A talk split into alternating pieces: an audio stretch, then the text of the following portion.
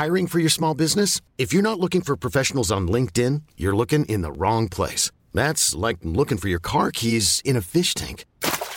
LinkedIn helps you hire professionals you can't find anywhere else, even those who aren't actively searching for a new job but might be open to the perfect role. In a given month, over 70% of LinkedIn users don't even visit other leading job sites. So start looking in the right place. With LinkedIn, you can hire professionals like a professional. Post your free job on linkedin.com slash achieve today.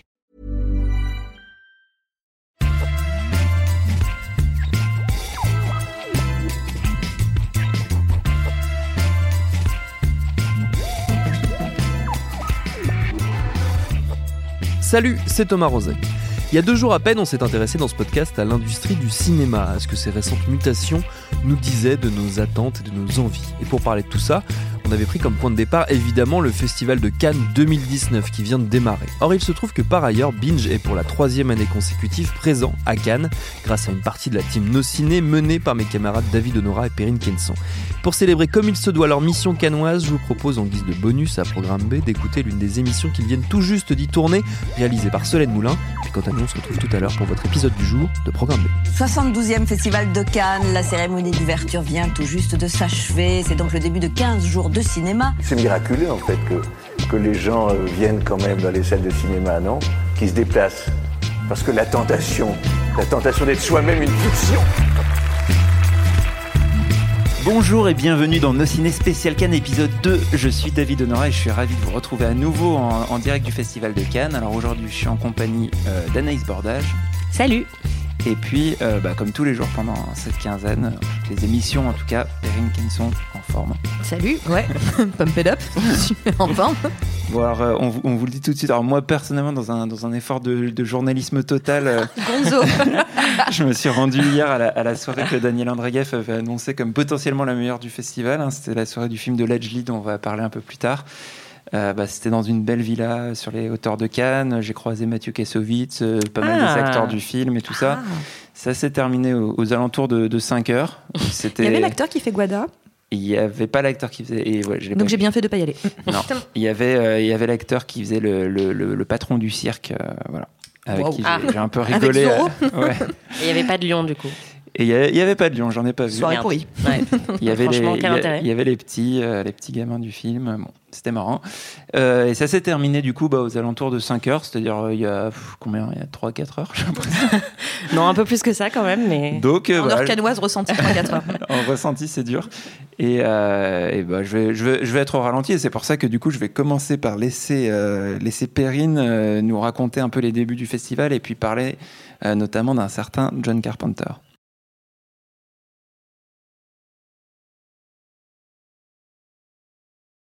Bah oui, ça y est, c'est officiel. Cannes a réellement démarré sur un petit air entre la musette et l'électro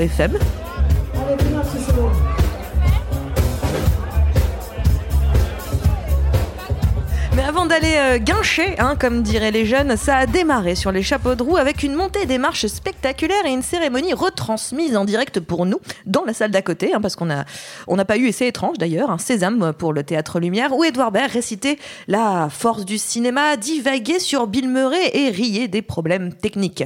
The Dead Don't Die a enchaîné et on vous en parle dans deux minutes, euh, comme des Misérables et de Bakurao d'ailleurs. Mais avant ça, on a entendu ça.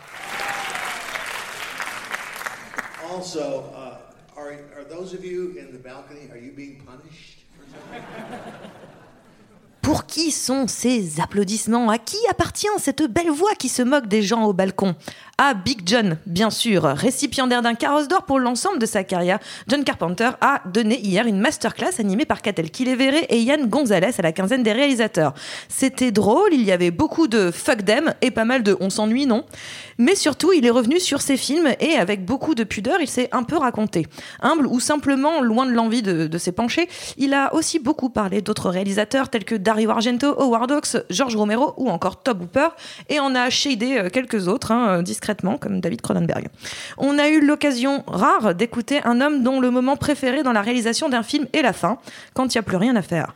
Big John étant réalisé Lazy Johnny, mais il est surtout très drôle. On vous en remet un petit coup où il parle de la fin de The Thing et comment il a eu ce qu'il voulait puisque c'est bien là que réside tout ce qui compte pour lui, la liberté de faire ce qu'il veut.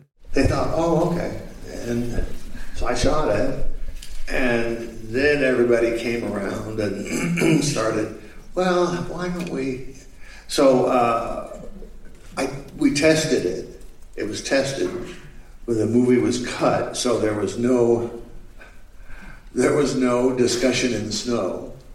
That was gone. It went from Kurt Russell uh, blowing up the one monster to him coming and sitting quietly by himself in the snow.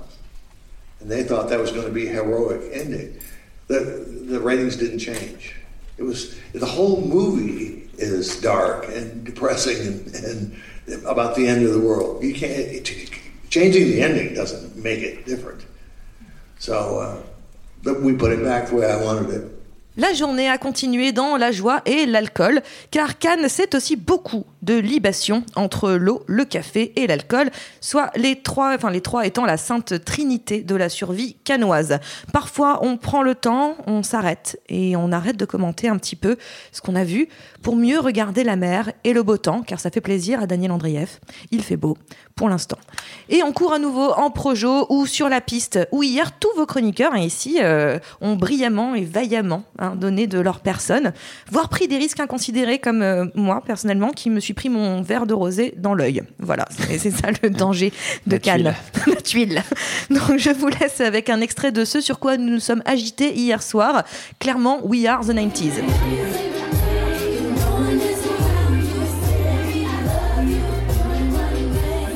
Allez, see you dans deux jours.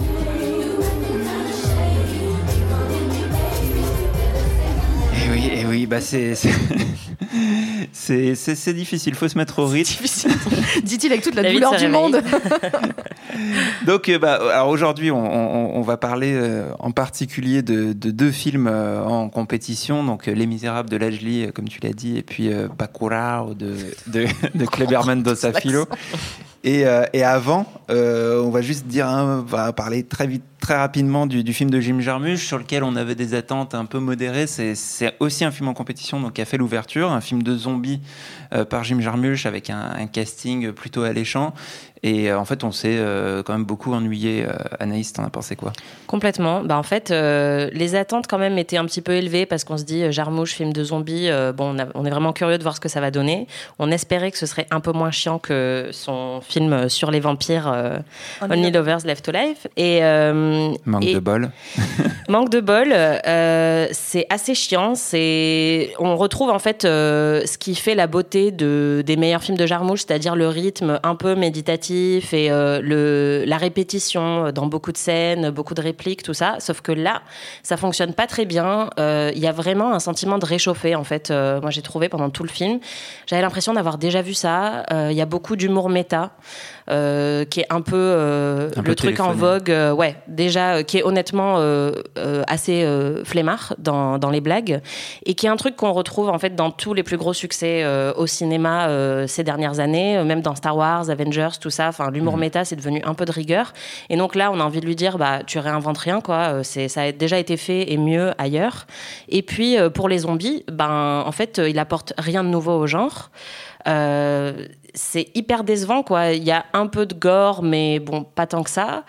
Et en fait, on sent que, comme, euh, comme beaucoup de films, souvent à Cannes, qui frôlent euh, le genre ou euh, se- voilà, Qui touche du bout des doigts. Exactement, mais en fait, il neutralise tout le fun et tout l'intérêt du film de genre, quoi. C'est-à-dire qu'on a des zombies, mais honnêtement, on n'a euh, aucun euh, aucun plaisir à regarder euh, ce film de zombies comme on regarde d'habitude les films de ce genre-là, quoi. C'est-à-dire qu'on n'a pas peur, on n'a pas non plus d'énormes surprises ou de chocs ou de de catharsis un peu dans le rire, comme on pourrait avoir avec Evil Dead, par exemple.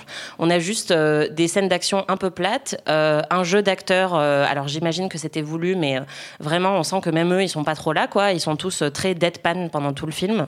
Et donc, il y a vraiment un ennui euh, total et puis euh, ça réinvente rien, quoi. Donc, je pense qu'il faut enterrer euh, le film de zombies euh, un bon moment, là, parce que vraiment, euh, j'espérais qu'il allait essayer de faire quelque chose de nouveau avec ça et pas du tout. Perrine. Bah, même tant pas faire quelque chose de nouveau, c'est que je le trouve presque moqueur en fait vis-à-vis du genre. Et moi, c'est ça qui me dérange. C'est-à-dire qu'au bout d'un moment, euh, au début, je me suis dit oh tiens, c'est un petit peu marrant. Et en effet, l'humour méta, bon, allez pourquoi pas. En même temps, c'est Jarmouche. Enfin, il y avait des blagues un peu à la Jarmouche. Moi, ça, ça, ça- ça m'allait bien. Puis au bout d'un moment, je me suis dit ok, là, ça on se répète. Là, on se répète. Ah oui, d'accord. En fait, les, les blagues les plus courtes sont les meilleures. Donc là, ça m'a vraiment un petit peu ennuyé. Et surtout, cette, cette espèce de, euh, de sensation de regarder le film de zombie en se pinçant le nez, qui m'a pas beaucoup plu parce que à la fin, j'ai l'impression qu'il se foutait largement de la gueule de Romero. Ce que je trouve pas normal, en fait. Au bout d'un moment, euh, on aime, on n'aime pas, c'est pas la question. Mais dans ce cas-là, tu fais pas un film de zombie et ça sert à rien d'avoir l'air de te moquer, en fait. Ouais. Donc, euh, oui, une sorte de parodie où on explique que les gens sont des consommateurs, etc. Tu fais, oui, ben c'est bon, enfin, Romero l'a fait il y a longtemps. Donc, Ouais, c'est ça. Genre le Et- film de zombies comme métaphore sur euh, les défauts de la société américaine et sur le consumérisme, euh, c'est pas non plus a, il y a quand révolutionnaire. même quoi. euh, plusieurs scènes où on voit les, les zombies euh, avec leur téléphone portable et, et dire Wi-Fi. bon. Oui, ça, c'est un peu la seule blague drôle du, du film. Non, si, il y a Chardonnay. horrible. Il y a Chardonnay, personnellement, Ouais. c'est un peu mon animal totem. Ouais. Mais sinon, j'a- j'avoue que le, le- le- le- voilà, ça m'a un peu ennuyé et je pense qu'il a- la chance d'avoir un casting agréable qui rend euh, le film supportable en fait. C'est-à-dire que le, le- eux sont plutôt. Moi, je les trouve agréables Mm. et donc ce qui fait que ça m'a fait tenir. Mais sinon, je pense que le film personnellement n'a littéralement euh, qu'un intérêt très très limité. Ouais, moi j'ai- trouvé qu'en plus, euh, non seulement il respecte, bon, clairement pas du tout le, le genre du zombie, mais en fait il respecte même pas le genre de la parodie. C'est-à-dire que c'est. euh, c'est tout est fait un peu par-dessous la jambe. euh, T'as l'impression que les acteurs, euh, bah, comme tu disais, sont pas là ou sont, sont complètement désintéressés du truc. Bill Murray, euh, on a Mm. vraiment l'impression qu'il est au fond du trou. Alors c'est quand même un très grand acteur. Et puis, euh, et puis par ailleurs, c'est pas très beau, euh, vraiment. euh, Et ça, pour le Non. coup. euh, en général, c'est quelque chose qui sauvait un peu les, les films, euh, et même les, les plus ennuyeux, ennuyants de, de Jarmusch. Donc, euh, donc voilà, moi j'ai trouvé ça hyper, enfin j'ai trouvé ça vraiment sans intérêt euh, et c'est. C'est cynique aussi, je trouve, dans ce Ouais. que tu disais, les, blagues sur le. Wifi et les jeunes. On a des trois personnages de hipsters Bah, c'est qui viennent juste pour se faire fait. dégommer. Ouais, c'est ça. En fait, on, on sentait vraiment euh, euh, le public pour lequel c'était fait. euh, et c'est vraiment, euh, voilà, ah, ces jeunes avec leur, leur téléphone portable et leur obsession du Wifi. triste en fait. Moi, il m'a semblé quelqu'un. J'ai l'impression d'avoir un jarmouche bien déprimé en fait. Quand je vois ça, je me dis, il va pas et fort. puis euh, en colère contre, ouais, euh, il- je sais pas, la jeunesse, euh, le- Internet. Enfin, c'est en fait c'est le facile de faire une blague sur l'obsession qu'on a pour nos téléphones portables, quoi. Mm. Mais il en fait rien de plus que cette blague euh, un peu rapide, quoi. Donc c'est vraiment dommage. Et puis c'est très cynique. Et oui. Et du coup, euh, bah, on, va, on va enchaîner avec, avec, pour le coup un film de jeunes puisque c'est. Vous un- n'avez pas l'image, Ah, on je, soupire. Je, je, rame, je rame tout doucement. Euh, Et aussi lent que les zombies de Jarmouche. non, mais euh, on, on enchaîne du coup avec euh, Les Misérables de Lajli, qui est du coup un premier film français en compétition, euh, qui, pour vous faire le pitch très rapidement, raconte l'histoire d'une d'une unité de la BAC dans la cité, dans une cité à Montfermeil, dans le dans le 93. Et euh, forcément, ça tourne mal. Forcément. forcément. Non, mais en tout cas, c'est le sujet. Euh, et euh, et c'est c'est un film bah, qui pour le coup repose sur et paraît hyper contemporain à tel point que ça s'ouvre sur euh, euh, des célébrations de la, la Coupe du Monde 2018 on, On est champion. on a ramené la coupe à la maison euh, Perrine qu'est-ce que tu en as pensé? Oui, t'as as dit le, mot exact, c'est hyper contemporain. Moi, je trouve que c'est euh, assez rare dans le cinéma français en réalité que on s'intéresse à des problématiques qui sont en cours en fait. On, a tendance à parler de choses qui ont eu lieu. On a un regard un petit peu avec du recul, mais parler du, du vif du sujet, de ce qui est en train de se passer en France, c'est pas si souvent.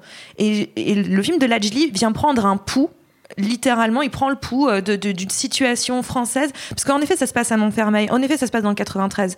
Mais euh, je trouve la grande force, notamment de ce film, c'est qu'il euh, il est beaucoup plus large que ça en réalité. Il vient parler d'un- vrai fait de société plus général, d'un gouffre où on a deux, deux France qui ne s'écoutent pas, qui ne peuvent pas parler, qui sont dans une impossibilité de dialogue totale. Et je trouve qu'il il le met en scène d'une façon euh, percutante, parce que le, film est ultra ultra percutant. Il faut vraiment, c'est un film total, c'est un film entier. Il faut le voir du début jusqu'à la fin. On peut pas le regarder avec euh, les yeux euh, ou de manière, comment dire, sporadique, en allant faire du sport à côté ou en, buvant, en allant faire du thé. Il faut vraiment le regarder en entier parce que sinon, on, on peut largement passer à côté du, du- du- du message. Il y a notamment un moment donné dans le film où, où on a très très peur que ça s'arrête là parce qu'on se dit, oh là là, si ça s'arrête là, c'est très dangereux comme, comme propos. Il est en train de nous, nous raconter un truc, et qui serait étonnant de la part de Lajli d'ailleurs, mais tout un truc sur euh, la cité, euh, ils sont compliqués et, euh, et les flics, ils sont très très bien.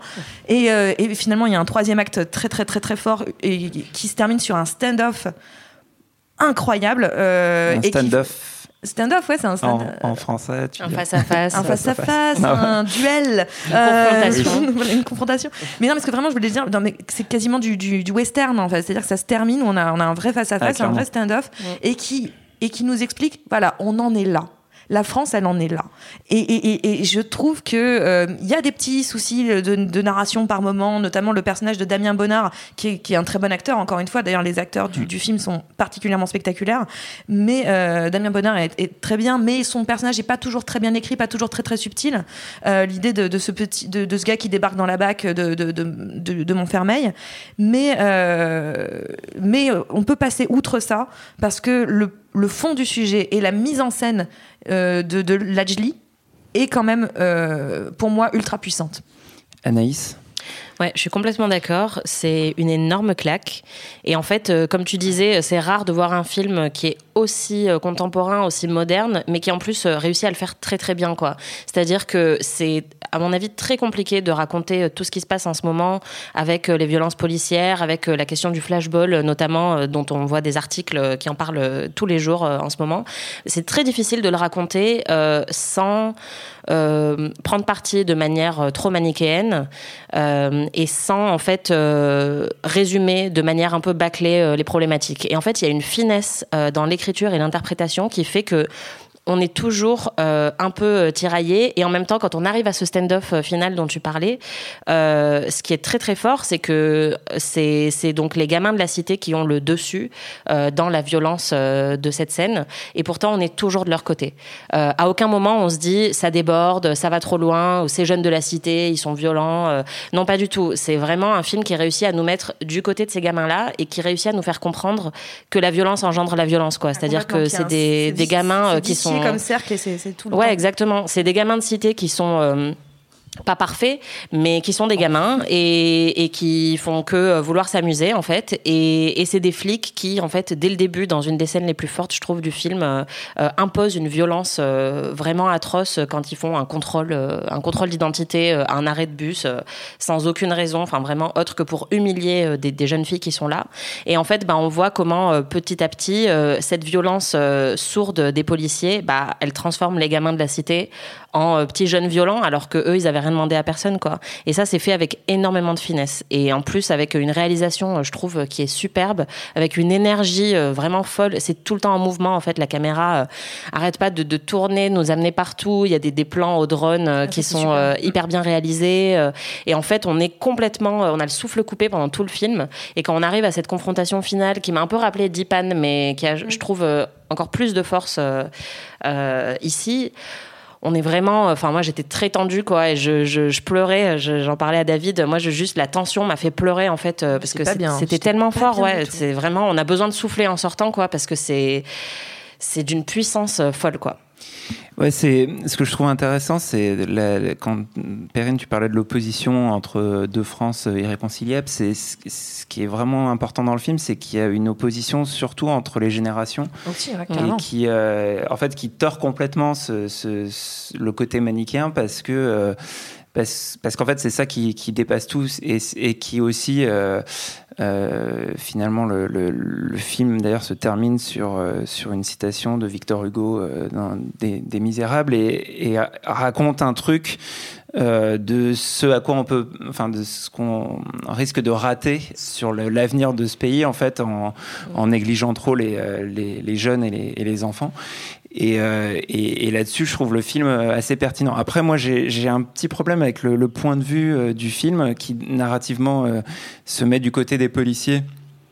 Et même si je suis d'accord avec ce que tu disais, Anaïs, c'est-à-dire que euh, dans les faits, très vite, même si le point de vue qu'on a, euh, c'est celui des policiers, on, on se sent plutôt du côté des gamins. Euh, Il y a un truc qui, à à mon sens, est un petit peu compliqué à appréhender et parfois, en tout cas pour moi, a, nuit à, à- à l'émotion et à mon implication dans le film. ouais, je suis complètement d'accord. Et après, il y a un autre aspect euh, que, que je trouve, euh, que je trouve très intéressant pour le coup, c'est, euh, c'est tu parlais des drones. Et, et ça, ça, dans, dans les, les quelques films qui citaient explicitement, enfin qui, qui, qui faisaient figurer à l'écran des, des drones, j'ai toujours trouvé ça un petit peu artificiel. Il y avait notamment euh, un film, euh, bah, le, le film d'ouverture euh, l'année dernière de d'Asghar Farhadi, dont j'ai oublié le titre. Euh, il se passait un truc pendant un mariage. et- Everybody knows. Everybody Ah Knows, oui, voilà. et il y avait un drone dans le film qui était complètement mal utilisé, et utilisé de manière Mm. pas pertinente. Alors que là, euh, bah, le drone est hyper important dans, euh, Dans à la fois dans la mise en scène et Mm. aussi dans le récit. Et Ouais. du coup, c'est ça, c'est, je trouve ça vraiment très très intéressant. Il y a une, du coup une compréhension euh, à la fois des codes et des enjeux euh, modernes. Donc on est que- quelque part par rapport au côté ultra contemporain dont, dont par- parlait Perrine. c'est- vrai qu'on est dans des choses qui, qui sont vraiment l'actualité d'aujourd'hui et qui en fait malheureusement sont euh, le quotidien en fait depuis 30 ans euh, de- de- des situations dans, dans ces cités. Et en même temps euh, des- enfin je disais je disais au, au tout début qu'il y avait Mathieu Kassovitz à la soirée et le lien euh, avec, Avec la haine, il est- il est à peu près évident, ouais. et en même temps c'est-à-dire que le- le- la problématique reste la même et en même temps, Les Misérables intègrent plein de choses qui, euh, qui ont changé et qui font que, euh, euh, au-delà de la situation, euh, on, on- est aussi dans, dans quelque chose voilà, qui correspond à, à, ce qui se passe vraiment en 2019. Et, euh, et c'est- je trouve ça assez, euh, assez intéressant et pertinent de ce point de vue-là. Perrine, ouais, tu voulais dire un truc Oui, parce que, parce que, parce que on parlait de, de, de, France qui ne s'écoute plus, de, de génération, de problèmes de génération. Mais ce que j'aime bien, c'est qu'il est en train de nous expliquer qu'on est arrivé à la fin d'un système. Il y a vraiment cette idée de système. Euh, on voit bien que dans la révolte des jeunes, euh, qui est complètement justifiée en fait cette révolte, parce que alors, je suis pas tout à fait d'accord sur le fait que on, on- oui, on est du point de vue du récit, on est du point de vue de la police. Mais euh, on a ce personnage justement de Damien Bonnard qui est un petit peu un, un, un candide en fait d'une certaine Mm. façon. Il débarque un petit peu de comme nous en fait. Il, Ouais. il, il est nous. Et je trouve que d'avoir ce personnage là qui pour le coup est pas toujours très très subtilement écrit, euh, finalement il aide beaucoup pour moi dans le récit et c'est intéressant parce qu'il vient donner justement pas dire. euh, alors il est pas non plus la caution. euh, euh, not all the cops, quoi. Enfin, pas, pas tous les flics, quoi. Il est pas Mm. non plus cette caution-là. Mais il y a un peu, enfin, ça flirte avec ça. Ça un- flirte avec ça, mais justement par le troisième acte, en fait, il vient nous expliquer que c'est pas ça non plus. Mm. Mais euh, je trouve que justement, en fait, le film n'étant pas manichéen, il est, il est plutôt malin, mais justement, il parle de cette idée de système, c'est-à-dire que tout le monde est rentré dans un système, à la fois les flics, dans cette violence, parce que eux subissent une sorte de violence et de pression aussi, et donc ils sont dans une violence, et la violence qu'ils font engendre une violence euh, à l'intérieur de la cité. Et derrière, il y a tout un réseau de personnes qui sont mis en place d'aide, de, de, de, de, de soutien de, par rapport à la police, qui font tenir. C'est ça, il y a une, Il poli- une politique interne à la politique cité. qui est- interne, voilà. Il y a une sorte de, de- d'effet euh, cocotte minute où on, on- on maintient la pression, mais ça va, ça tient, jusqu'au moment où ça va plus tenir du tout. Mm. Et, hein, et les jeunes sont en train de te dire, c'est bon, votre système là, qui nous, qui nous étouffe, on n'en veut plus. Mm. Et je trouve que c'est et la puissance, pardon, je perds ma voix, mais la puissance qu'avec l'agilité avec laquelle il arrive à, à nous raconter ça et à nous faire adhérer à ça. Et, et- et qu'on finisse par comprendre son, ce point de vue-là, moi je trouve que c'est euh, ouais, c'est vraiment spectaculaire. Spectaculaire. Anaïs, euh, tu voulais dire un truc Non, je suis complètement d'accord euh, avec toi sur le point de vue. Ça m'a un peu dérangé à quelques moments dans le film qu'on revienne toujours vers les flics, alors que clairement, euh, j'aurais bien aimé qu'on passe encore un peu plus de temps avec euh, avec ces gamins-là. Mais euh, non, je suis d'accord avec tout ce que vous dites. Je trouve que c'est un que- super euh, super film. ouais. Parce que c'est moi, c'est ce qui continue à m'interroger. Bon, il faut peut-être que le, le- le film ma- mature encore un peu dans, dans mon esprit, mais euh, notamment sur la comparaison avec euh, Dipan, euh, je trouvais qu'il y avait un truc. enfin. La comparaison, elle se fait parce que, euh, notamment, le troisième acte est très similaire. Et puis, il y a une, manière euh, de filmer la cité qui, est, un, peu, voisine. Mais il y a quelque chose dans, dans Deepan qui est à la fois plus traditionnel dans la manière de suivre un personnage et qui, en même temps, pour moi, au bout du compte, me paraissait plus puissant, quoi, sur sur un sur, sur une ligne narrative de, de film de, de, de vengeance, en fait, euh, avec euh, L'arc narratif, c'est le même que les Rape, Rape and Revenge, où il se passe un truc euh, au début euh, qui, est, euh, qui est innommable. Bon, là, c'est pas un viol, mais qui, qui ensuite appelle forcément une, une, une- des une répercussions. réponse, ouais. Bah, là, on était sur, sur, sur Deepan, sur un truc qui, qui est tout de suite plus investissant parce qu'on on est collé au personnage. Et là, c'est c'est à la fois intéressant parce que du coup, ça permet euh, d'avoir euh, euh, une vision un peu omnisciente sur la situation et qui, pas- rejoint la logique du drone d'ailleurs, Ouais, d'avoir un regard très est pas extérieur. plus mal justement pour éviter d'être voilà. dans une sorte de parti pris. euh, Donc en fait, moi je trouve ça, je trouve ce- le, le film peut-être d'un point de vue politique euh, plus pertinent et plus intéressant, mais d'un point de vue purement cinématographique, euh, je me suis senti un peu plus en retrait. Donc c'est peut-être un film qui est plus cérébral ou qui va, qui à la fois a l'effet effectivement, enfin l'expression qui vient tout de suite, tu disais Anaïs, euh, la claque quoi. C'est un Mm. truc euh, voilà, qui te secoue et qui te dit, euh, attends mais ça devient insupportable. on t'a pris par les épaules, on a fait Ouais. compris. Et en même temps, je, je, je pense que ça, il y a un truc où voilà, ça, ça aurait peut-être pu être plus, plus puissant. Et après, y a, moi j'ai une dernière. Euh, puissant, moi, je, tu je défailles. m'effondre, quoi. je m'évanouis dans, moi, la moi, salle hein. de cinéma. J'ai une, der- une dernière réserve sur le film qui, qui m'a un peu laissé de côté, c'est c'est la patte court-métrage Donc en fait, euh, Ledgely fait partie de, de ce collectif et il avait fait des, des courts-métrages, un faux documentaire, etc. avec, ce, avec ce collectif. Euh, qui, euh, bah, notamment, il y a, c'est. euh, Et ce film-là est d'a- Chapiron. d'ailleurs adapté d'un court-métrage. Et oui, voilà, c'est la prolongation d'un film, qui- d'un court métrage qui s'appelait déjà Les Misérables, qu'il Mm. avait réalisé. Et, euh, et en fait, il y a une esthétique euh, et euh, une, une, une approche qui, pour moi, est presque, de, enfin, en fait, depuis le temps, devenue presque cliché. Et il y a des moments où je me dis, ah, ça, euh, Moi, je l'ai je- déjà vu je et le sens revu pas dans leur trop, style. en fait, honnêtement. Ouais. Dans- je le sens pas trop là dans Les Misérables, pour être honnête. Je sens moins la, part- la patte euh, euh, mais dans, dans Les Misérables que je peux Mm. la sentir chez Gavras, par exemple. Ouais, c'est vrai. Alors, on enchaîne sur un autre film. On, on- on change complètement d'horizon et on part au Brésil, on part euh, dans le Au Pernambuco, la, la région de, de, Ju- de Juninho Pernambucano. Euh, et on est sur le troisième film de Kleber Mendoza Filho qui, qu'il co-réalise. Alors en plus, j'ai pas noté, euh, j'ai pas le nom sous les yeux. Euh, avec euh, Giuliano Dornelles, qui était, euh, je crois, son, son décorateur sur, sur ses films précédents. Et alors, d'après le pitch, on est dans un futur proche, dans un, dans un village complètement coupé du monde au Brésil, qui littéralement n'est pas sur la carte. Et, euh, et on Il est plus sur la carte. qui n'est plus sur la carte. Oui, c'est vrai que la nuance est importante. Et euh, donc, c'est quelque chose qui est discuté dans le film. Et euh, on est avec ses habitants euh, qui, au début du film, enterrent une vieille dame et vont se retrouver la cible de gringos malfaisants. Et on part dans un film de genre à la assaut complètement hallucinant avec. Des, des- soucoupes volantes, des trucs très bizarres. Euh, Perrine, qu'est-ce que tu as pensé du film?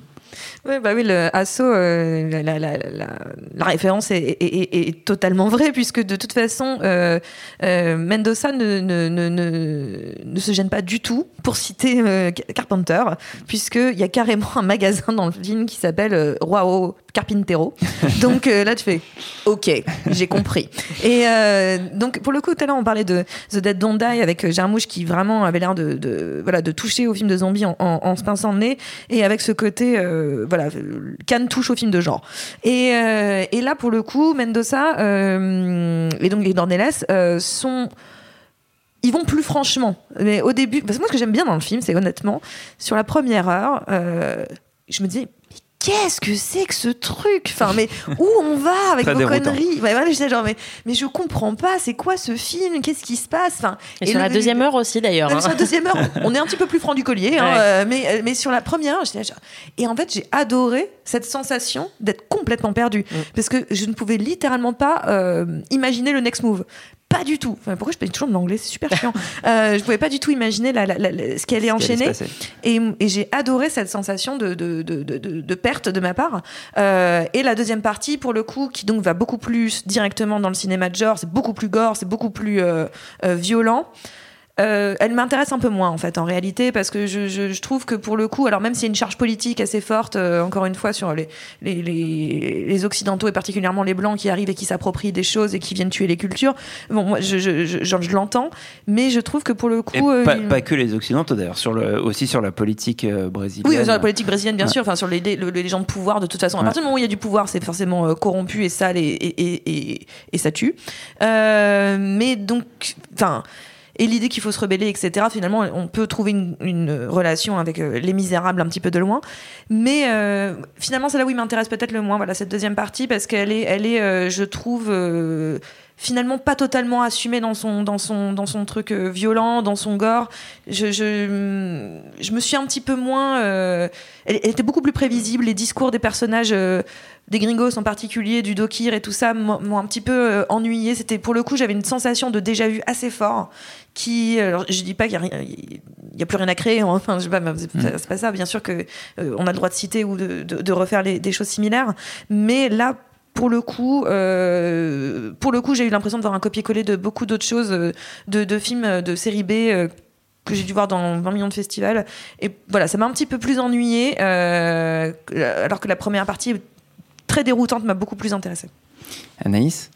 Ouais, bah en fait, euh, c'est vrai qu'il y a, y a eu un peu une dissonance euh, de ton. Euh, au début, comme tu dis, on, on se rapproche plus de, de, des films précédents de Mendoza où on se dit c'est un portrait du Brésil, c'est vraiment. on découvre un peu une société qu'on connaît pas très bien, on a un peu l'impression de lire un guide du routard, mais c'est hyper. On est bien, quoi. Et après. Il y a ce moment où ça vrille un peu et on se redresse dans son siège et comme tu disais Perrine, on se dit oh là là, là je sais plus du tout où ce film emmène mais du coup il y a un côté très excitant. Mais euh, le film essaye de mélanger ces deux tons, donc euh, ce ton plus euh, commentaire social et un ton de- de- d'action euh, euh, à, la, à la limite de l'horreur, enfin franchement dans, dans le film d'horreur, avec ces Maman, j'ai raté personnages. l'avion en gore, quoi. Ouais, avec, avec ces personnages américains de, de mercenaires un peu qui se mettent à tuer tout le monde. Euh, mais je trouve que, en fait, le problème, c'est qu'il y a, il y a vraiment. euh, ces deux tons sont pas du tout réconciliés dans le film et pour moi c'est un peu le seul problème.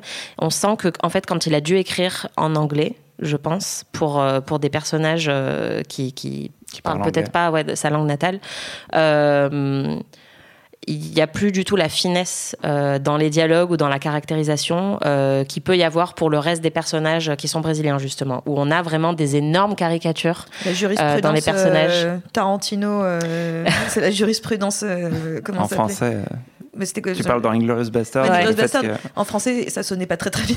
Ouais, c'est ça. C'est que souvent, quand un réalisateur s'aventure dans une langue qui est pas la sienne, parfois ça marche et parfois ça marche pas du tout parce qu'on sent que l'écriture euh, euh, manque de finesse. Et là, euh, je trouve que c'est complètement ça. Donc, effectivement, ces personnages de Gringos sont un peu décevants parce qu'ils sont très caricaturaux, quoi. Mais en même temps, euh, moi, j'adore être dans un film et me dire oh là là, attends, je pensais que j'allais voir un truc et en fait, c'est pas du tout ça. Et vraiment me redresser dans mon siège et me dire ok, là, je je, il faut que je prête attention parce que là, je peux plus du tout rien prévoir, quoi. Et je suis peut-être folle, mais ça m'a un peu rappelé euh, Audition, euh, le, le film d'horreur. Euh, enfin, moi, quand je l'ai vu, je savais qu'il y avait ce, ce twist un peu de deuxième partie qui vire dans l'horreur, et donc ça, ça m'avait un peu gâché le plaisir euh, parce que je pense qu'une une grande partie de, de la découverte d'Audition, c'est de justement pas savoir que ça va, ça Mm. va virer comme ça. Et là, en fait, je me suis dit, ah, est-ce que c'est ce que les gens ont ressenti en regardant Audition sans savoir ce qui allait se passer ou vraiment on a une deuxième partie qui vrille totalement et euh, on est complètement à la merci du film, mais de manière hyper agréable, quoi. Moi, j'ai adoré ça, euh, ce sentiment de, de perte, comme tu disais, Perrine. Mais c'est vrai que quand, quand on pense à ces, ces précédents films, euh, donc que ce soit le- les, les bruits de récif et, euh, et Aquarius, euh, c'était, il y avait déjà le- la bizarrerie et le fantastique qui couvaient, mais de manière beaucoup plus étouffée. C'était pas des tout petits moments. Enfin, dans les bruits de récif, Très poétique, quoi. Ouais, mais, mais surtout, c'est-à-dire que l'essentiel du film, on est dans une sorte de réalisme social, on décrit une situation en plus euh, donc on est dans un, dans un univers très différent de ce qu'on voit là sur Bacurau. Bacurau mais, mais, euh, mais on était. euh, mais quand même, voilà, par petites touches, et par exemple dans les bruits de récif, il y avait euh, des, des, des plans hyper courts et qui. qui Qui, qui à un moment euh, de, manière hyper bizarre et, ça participait à à l'ambiance très étrange euh, du film. Et là, moi, je trouve très intéressant le fait que euh, presque il est, il est basculé, c'est-à-dire que là, il laisse pleinement éclater son, son envie de, euh, du, de, de faire du film de genre et, euh, et, de, et de le traiter comme tel, euh, de garder en même temps un certain humour. Un- le film est assez drôle par moments et dans la manière dont il traite ses personnages, je trouve que c'est c'est assez efficace et, et puissant. Euh, moi, j'ai pas été si gêné que ça par euh, par euh, les personnages américains parce que, euh, en fait, effectivement, c'est des caricatures, mais ils sont traités comme tels et euh, c'est quelque chose qui, je pense, est plutôt eff- efficace dans la partie genre. Euh, c'est enfin, assez, assez rigolo en fait la manière Mm. dont ils sont, ils sont présentés et traités. Et puis quand ils se font exploser la tête, du coup, on est très content. Ouais, et voilà, oui. il y a des, il y a des Juste trucs. pour qu'ils se taisent. Et, et, et du coup, dans le gore et dans ces, dans ces moments-là, bah, il se, il se retient pas trop et ça, ça, ça, ça marche pas mal. Après, le film peut-être a des longueurs, euh, notamment dans l'exposition. euh, effectivement, c'est qu'au-delà du fait qu'on comprend pas trop où ça va, bah, c'est c'est pas forcément hyper captivant et hyper intéressant tout de suite. On a, on a besoin d'avoir quelque chose euh, à quoi se raccrocher et ça tarde un peu à arriver. Et, euh, et voilà, mais il y a, y a- quand même un, toujours bah, une, manière de réussir à, à transposer, je pense, des, des enjeux effectivement très politiques et d'en faire vraiment des sujets de cinéma, d'en faire quelque chose euh, euh, qui, qui est qui est concernant parce que ça, ça transcende complètement euh, euh, le, le simple exposé euh, idéologique. On est dans, dans voilà avec des vrais personnages, des vrais enjeux de il faut survivre. En fait, on est dans un dans un dans un film qui bah, évi- évidemment renvoie à, à Carpenter, mais à travers Carpenter renvoie en fait au western. On est clairement là-dedans le le petit village qui se fait euh, Mhm. attaquer, c'est un motif euh, récurrent du western. Et, euh, et c'est c'est, hyper riche. Quoi. Je pense que c'est un, un film pareil qui, qui, qui va faire un peu son temps dans nos têtes dans le festival. Pour moi, c'est. Pardon. Euh, tout n'est pas réussi dans ce film. Et c'est marrant, moi, je trouve qu'il y a plus de longueur dans la deuxième partie que dans la première, Ah, je où trouve, je trouve ouais. l'exposition, en fait, sublime parce que les décors sont tellement beaux et l'atmosphère de ce village est tellement agréable que, que vraiment, juste, on a envie de découvrir euh, chaque recoin du village. et ouais, voilà. Mais du coup, moi, je, je m'y sentais bien, quoi. Et c'est plutôt dans la deuxième partie où là, je trouve qu'ils auraient pu couper deux, trois trucs. Mais, euh, mais en fait, je trouve que même si tout n'est pas réussi, il propose, il fait une proposition euh, dans une revisite justement de, de genre qu'on connaît, qui est beaucoup plus forte, par exemple, que euh, Jarmouche avec The Dead Don't Die, Ah qui oui, nous bah, fait du réchauffé. Et là, en Ah fait, il y a bah. une ambition et il y a une originalité euh, qui sont vraiment louables et qui, moi, me donnent envie de pardonner un peu tous ces défauts. Quoi. Il y a un truc aussi dans la, que je trouve intéressant dans la photo.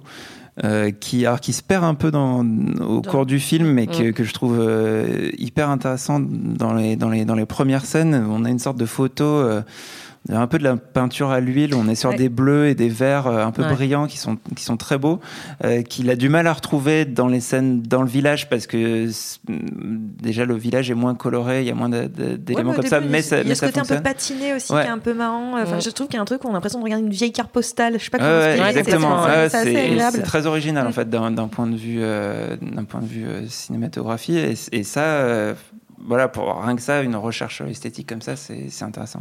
Et petite info, euh, je vous ai spoté sur la croisette. Euh, euh, Kléber euh, Philo Mendoza était euh, à la masterclass de, de John Carpenter euh, hier. D'accord. Parce que c'est son, c'est son réalisateur préféré. Ah oui, bon, donc bah là, euh, il était hier Ah, ça, et, et donc euh, c'est bien de voir que entre réalisateurs ils sont fans. la Carpenter qui lui n'est pas fan de Cronenberg. hein. Visiblement. et Shade. Euh, voilà, bah alors on va, on va, avant de terminer, on va évoquer euh, très rapidement euh, quelques-uns des autres films qu'on a vus, notamment euh, Le Dain de Quentin Dupieux. Euh, Anaïs, qu'est-ce que tu en as pensé? Euh, bah, j'ai trouvé que c'était euh, vraiment pas mal du tout. Raconte Euh, rapidement de quoi ça parle. Ouais, donc comme souvent chez Dupieux, il y a un peu un, un fétichisme autour d'un objet. Où donc là, c'est une veste. Alors eux, ils appellent ça un blouson, ce que je trouve pas très. Sémantiquement euh, discutable. Voilà, exactement. mais bon, euh, ok, pour, euh, on, on va dire que c'est un blouson, mais bon, c'est une veste en C'est daim. usurpé hein, comme terme. Euh, et donc c'est on, on démarre avec Jean Dujardin euh, qui est ce personnage euh, complètement loufoque et euh, qui, qui a l'air un peu débile. Il sait même pas ce que c'est un monteur par exemple euh, d'un d'un film enfin qui- et parfois il comprend pas des choses très simples qu'on lui explique euh, et qui a une fascination pour le daim. Et donc euh, dès qu'il voit un objet en daim, un, un vêtement ou un accessoire en daim, euh, il, il perd la boule quoi. Il est là oh putain c'est incroyable. Euh, et donc euh, en fait il devient obsédé par cette veste en daim euh, qui, commence à lui parler. Ou enfin en tout cas lui il s'imagine des dialogues avec avec cette veste.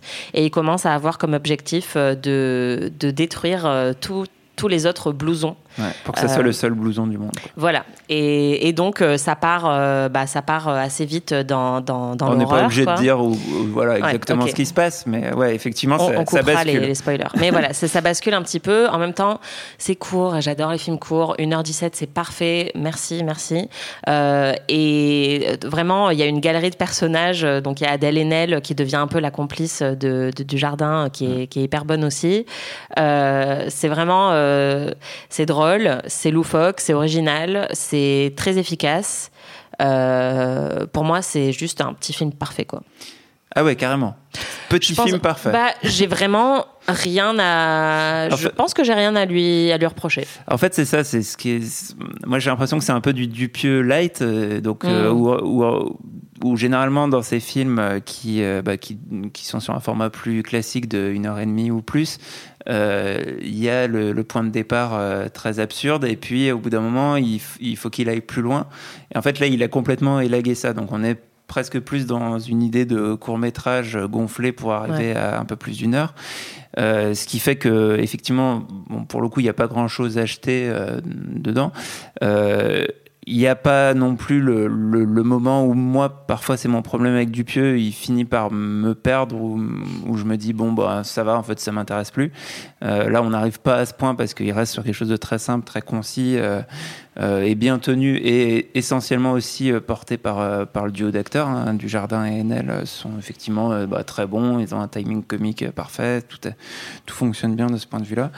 Euh, mais en même temps, moi, je reste un peu sur ma faim. C'est-à-dire que voilà, j'ai vu le film. euh, c'est pour Ah le ouais. coup, ça va pas beaucoup me travailler. euh, c'est, je passais plutôt un bon moment, mais c'est. Bah, c'est ça, mais je pense que c'est pour moi c'est c'est le rôle de ce film-là. C'est bien d'avoir des films qui vont nous travailler et qu'il faut vraiment digérer longtemps, comme Bacurau.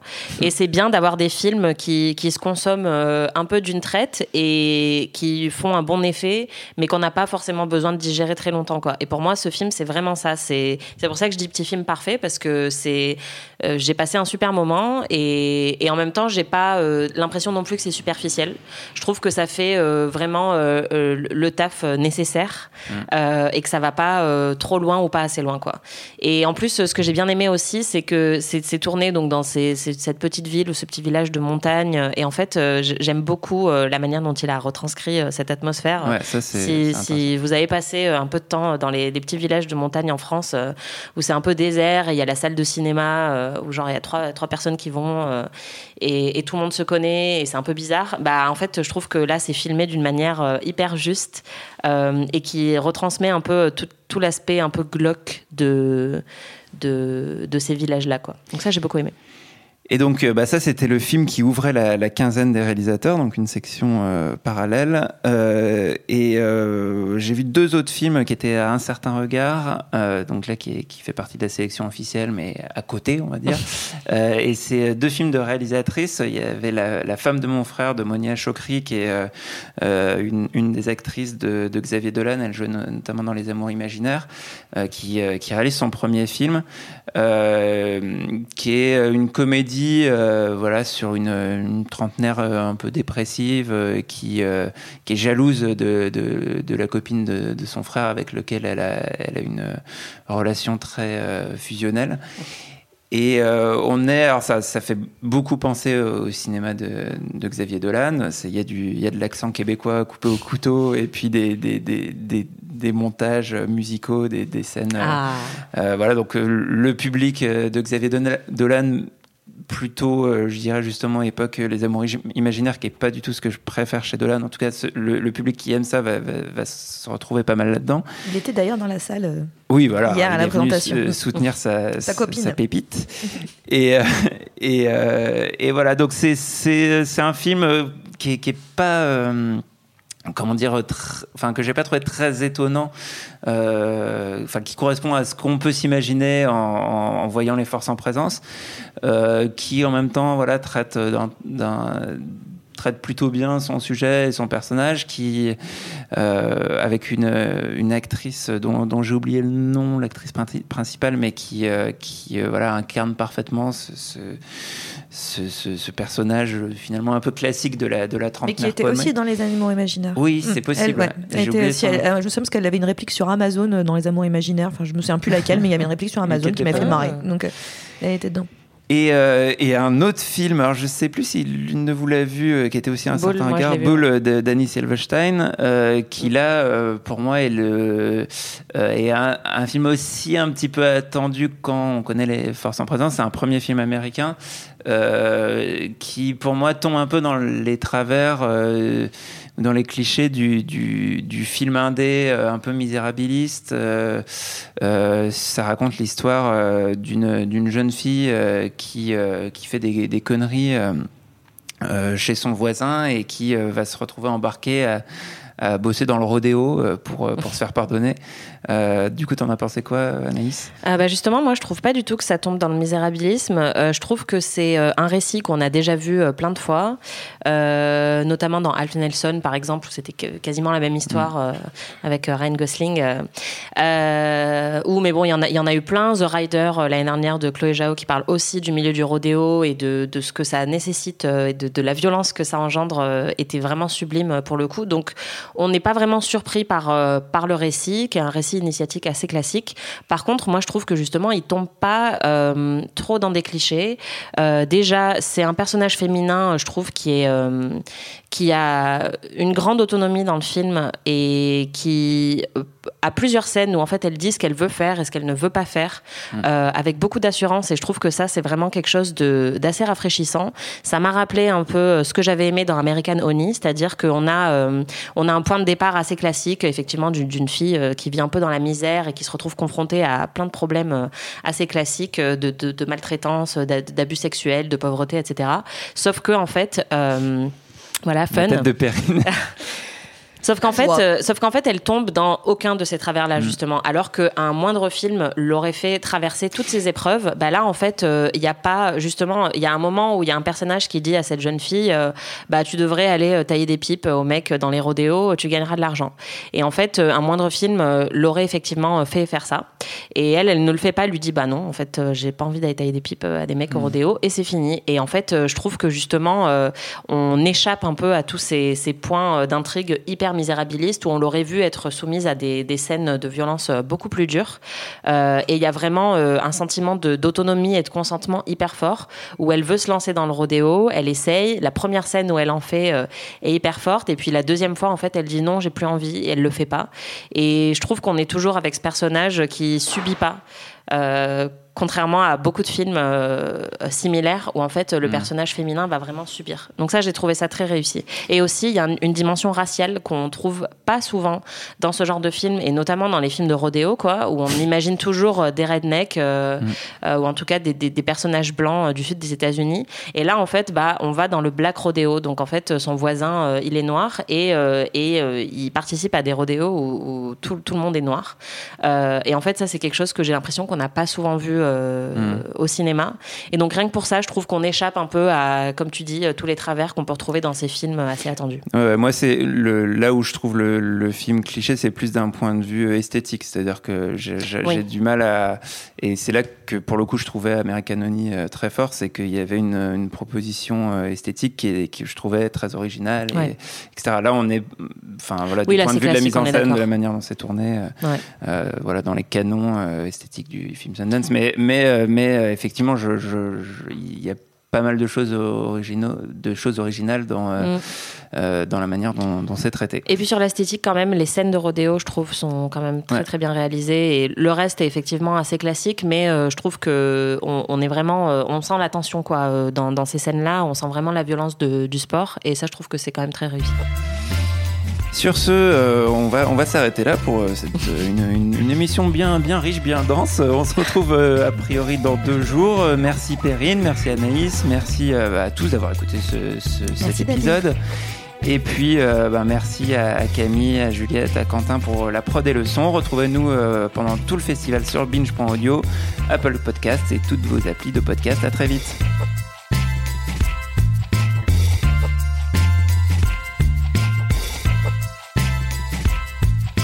Binge. Planning for your next trip? Elevate your travel style with Quince. Quince has all the jet setting essentials you'll want for your next getaway, like European linen, premium luggage options, buttery soft Italian leather bags, and so much more. And is all priced at 50 to 80% less than similar brands. Plus, Quince only works with factories that use safe and ethical manufacturing practices. Pack your bags with high-quality essentials you'll be wearing for vacations to come with Quince. Go to quince.com slash pack for free shipping and 365-day returns.